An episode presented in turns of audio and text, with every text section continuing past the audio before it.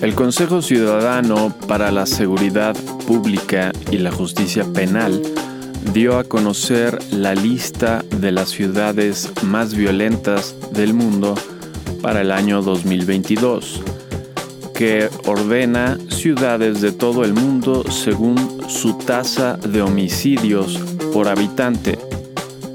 Nueve de las diez ciudades más violentas del mundo para el 2022 son mexicanas.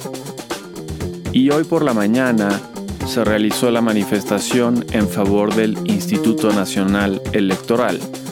Los organizadores consideran que a lo largo del país fueron alrededor de medio millón de personas las que participaron. Hoy es el domingo 26 de febrero del 2023 y este es el volumen 4, número 7 del semanario El inversionista.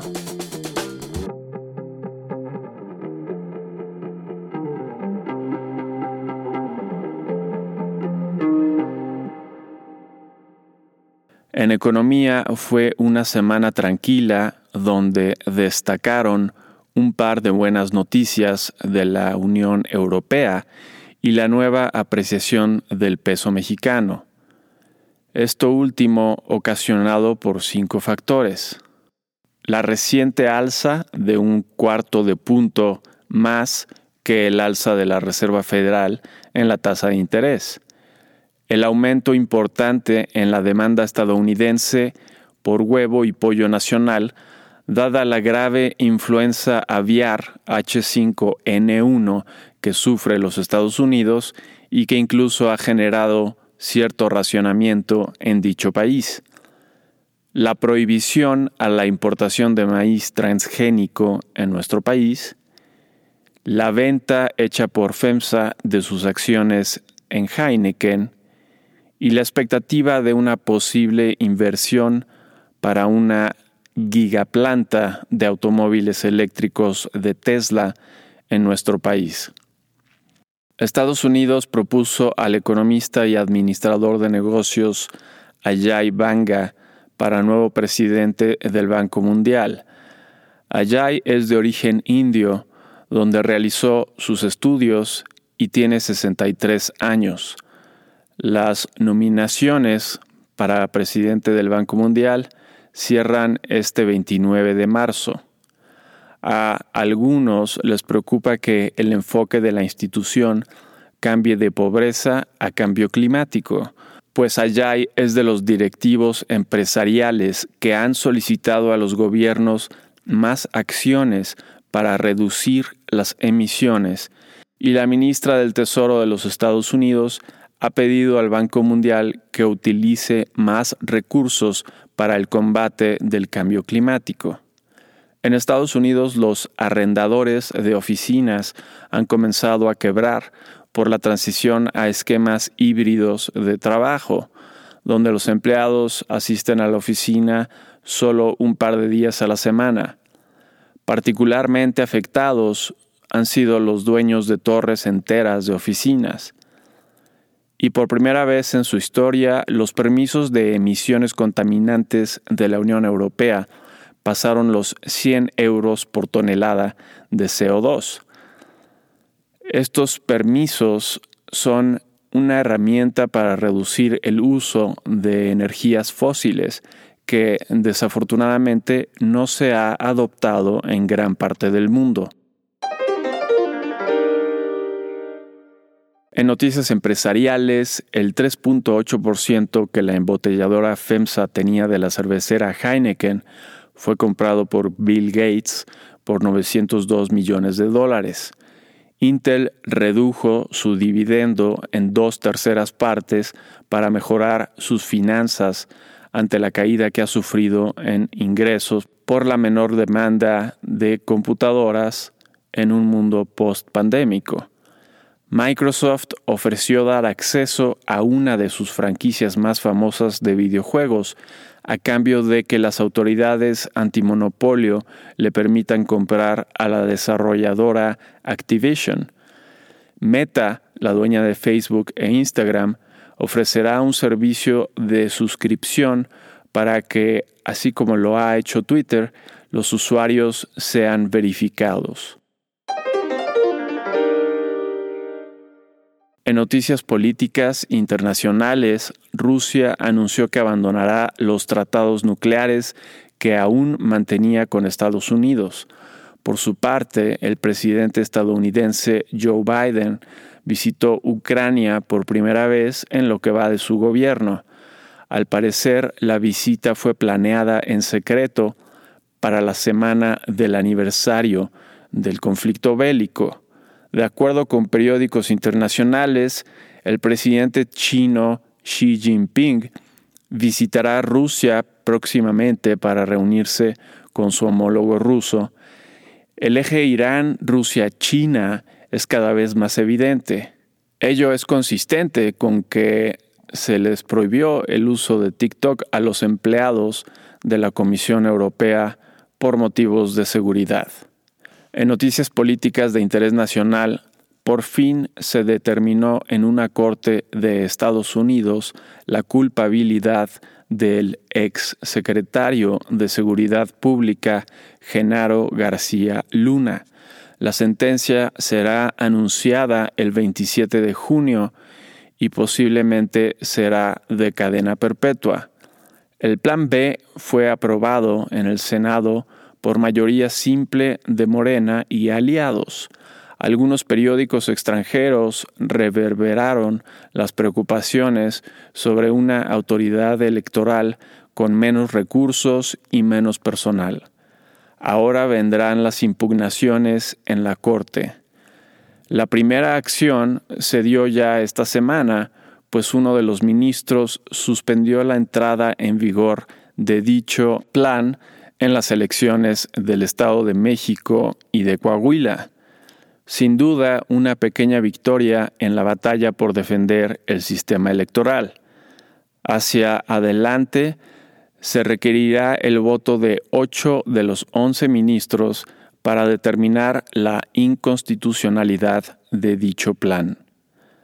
La Auditoría Superior de la Federación detectó anomalías en la gestión de Delfina Gómez, una de las candidatas para gobernar el Estado de México, como secretaria de Educación Pública durante el 2021.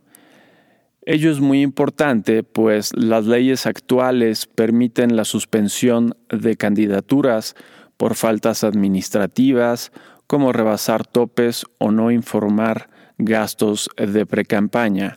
Por otro lado, el Tribunal Electoral del Poder Judicial de la Federación ordenó cambios en la convocatoria para la presidencia del INE para cumplir con el principio de alternancia de género, el cargo deberá corresponder en esta ocasión a una mujer. Notas de la semana que termina. 20 al 24 de febrero. En Estados Unidos, las minutas de la última decisión de la Reserva Federal fueron poco informativas, simplemente reiteraron que habrá más alzas a la tasa de interés durante el año. El segundo preliminar del crecimiento de la economía en el cuarto trimestre se ajustó ligeramente a la baja, pasando de 2.9% a 2.7% y las solicitudes de desempleo de la semana volvieron a permanecer por debajo de las 200.000. La mayor sorpresa vino del índice de precios preferido por la Reserva Federal para el mes de enero, que mostró un aumento de 5.4%, contrario al 4.9% esperado, y ligeramente mayor al 5.3% del mes anterior. La confianza del consumidor, según la Universidad de Michigan, para el mes de febrero tuvo una ligera alza al pasar de 66.4 a 67 puntos. Las ventas de nuevas residencias para el mes de febrero sorprendieron al incrementarse ligeramente en vez de reducirse. En reportes de utilidades tuvimos entre otras empresas a Walmart con una sorpresa positiva, Home Depot con una sorpresa ligeramente positiva, Nvidia con una sorpresa positiva, Moderna con una sorpresa negativa, eBay con una sorpresa ligeramente positiva y Berkshire Hathaway con una sorpresa negativa. El 62% de las 480 sorpresas fueron positivas, una muy buena semana en reportes de utilidades. Con respecto a la semana pasada, el índice Standard Poor's 500 de la bolsa estadounidense retrocedió 2.7%. El petróleo West Texas Intermediate prácticamente no cambió al pasar de 76.33 dólares el barril a 76.32 dólares el barril y el oro bajó de 1.851 dólares la onza a 1.808 dólares la onza. En México las ventas minoristas para el mes de diciembre mostraron un ligero aumento de 0.1%. Las minutas de la última decisión del Banco de México aportaron poco, excepto por la opinión disidente de una subgobernadora a favor de mostrar una mayor voluntad para elevar las tasas. El dato final del crecimiento de la economía para el cuarto trimestre fue de 0.5% y el dato final del indicador global de la actividad económica para el mes de diciembre fue un crecimiento mensual de 0.3%. Con respecto a la semana pasada, el índice de precios y cotizaciones de la Bolsa Mexicana de Valores retrocedió 2% y el tipo de cambio bajó de 18.54 pesos por dólar a 18.40 pesos por dólar. ¿Qué podemos esperar para la semana entrante? 27 de febrero al 3 de marzo. En Estados Unidos, el lunes tendremos las órdenes de bienes duraderos para el mes de enero. No se esperan cambios. Ese mismo día tendremos las órdenes de bienes de capital. El martes tendremos la confianza del consumidor, según el Conference Board, para el mes de febrero y los índices de precios residenciales para el mes de diciembre. Estos últimos llevan una racha de siete meses de desaceleración y se encuentran ya a la par de otros precios en la economía, con una inflación de 6.8% en noviembre. Anticipamos otra desaceleración el miércoles tendremos el índice de gerentes de compra para el mes de febrero. Se espera una ligera recuperación. El jueves tendremos las solicitudes de seguro de desempleo de la semana y el viernes tendremos el índice de gerentes de compra del sector servicios para el mes de febrero. En reportes de utilidades tendremos entre otras empresas a Target, Hewlett Packard, Salesforce, Broadcom, Dell y Best Buy. En México, el miércoles tendremos el índice de gerentes de compra del INEGI para el mes de febrero y el índice de gerentes de compra del sector manufacturero de Standard Poor's Global para el mes de febrero. El jueves tendremos la tasa de desempleo para el mes de enero y la encuesta a especialistas del Banco de México para el mes de febrero. Tips. El tipo de cambio se encuentra una vez más en niveles extraordinarios. Hemos mencionado antes que ello se debe a factores coyunturales y que difícilmente se sostendrán por tiempo indefinido. Por lo tanto, consideramos que es un buen momento para adquirir la divisa americana.